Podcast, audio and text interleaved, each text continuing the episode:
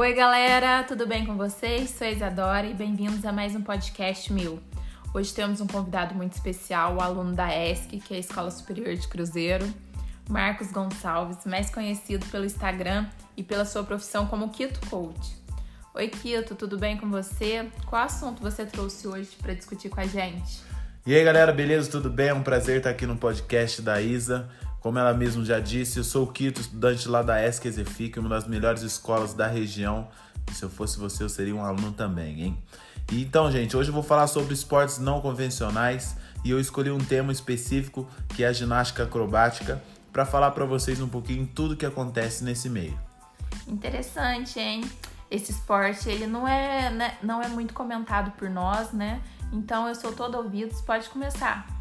Então, gente, entende-se que esportes não convencionais é uma modalidade esportiva normalmente que está fora dos nossos conhecimentos da população brasileira e até mesmo de outras populações, seja por falta de divulgação da mídia e por falta de investimentos, ou por até alguns fatores que os esportes acabam passando por despercebidos. Então, gente, a ginástica acrobática requer participantes de coragem que tenham também bastante força, coordenação e principalmente a flexibilidade.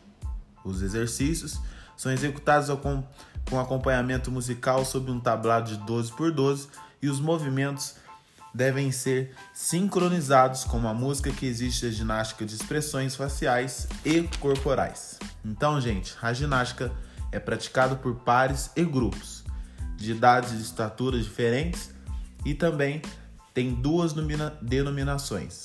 Então são bases e volantes. As bases normalmente são com pessoas mais velhas, com uma estatura mais alta e muito mais fortes para sustentar o volante.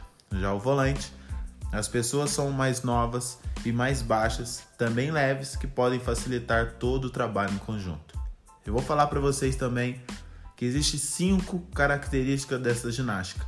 Né? A ginástica acrobática podem ser feitas por duplas femininas, duplas mistas, que é um ginasta do mesmo sexo, e masculino do que seja o volante do sexo feminino.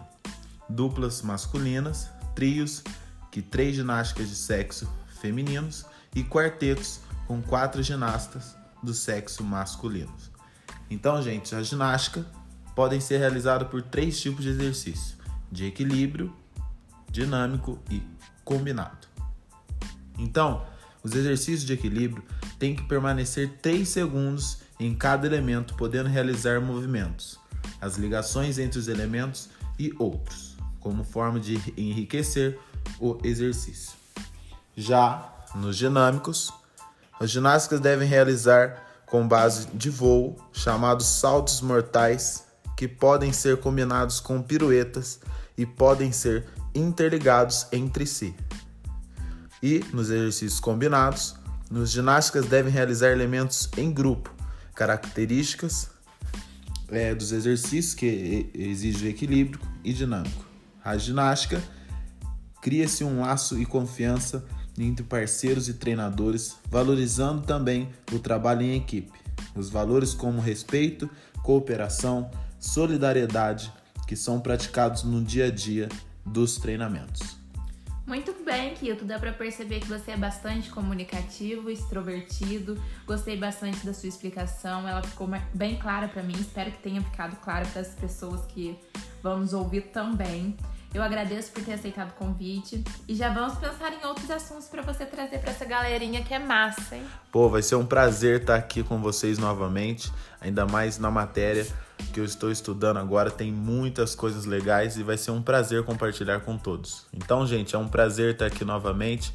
Queria agradecer aí a, a presença da Isa também que me proporcionou esse espaço aqui para falar ainda mais da minha instituição e também agradecer todo mundo que está ouvindo e não esquece de compartilhar e vamos que vamos. Valeu, galera. Valeu, galera. Fiquem com Deus.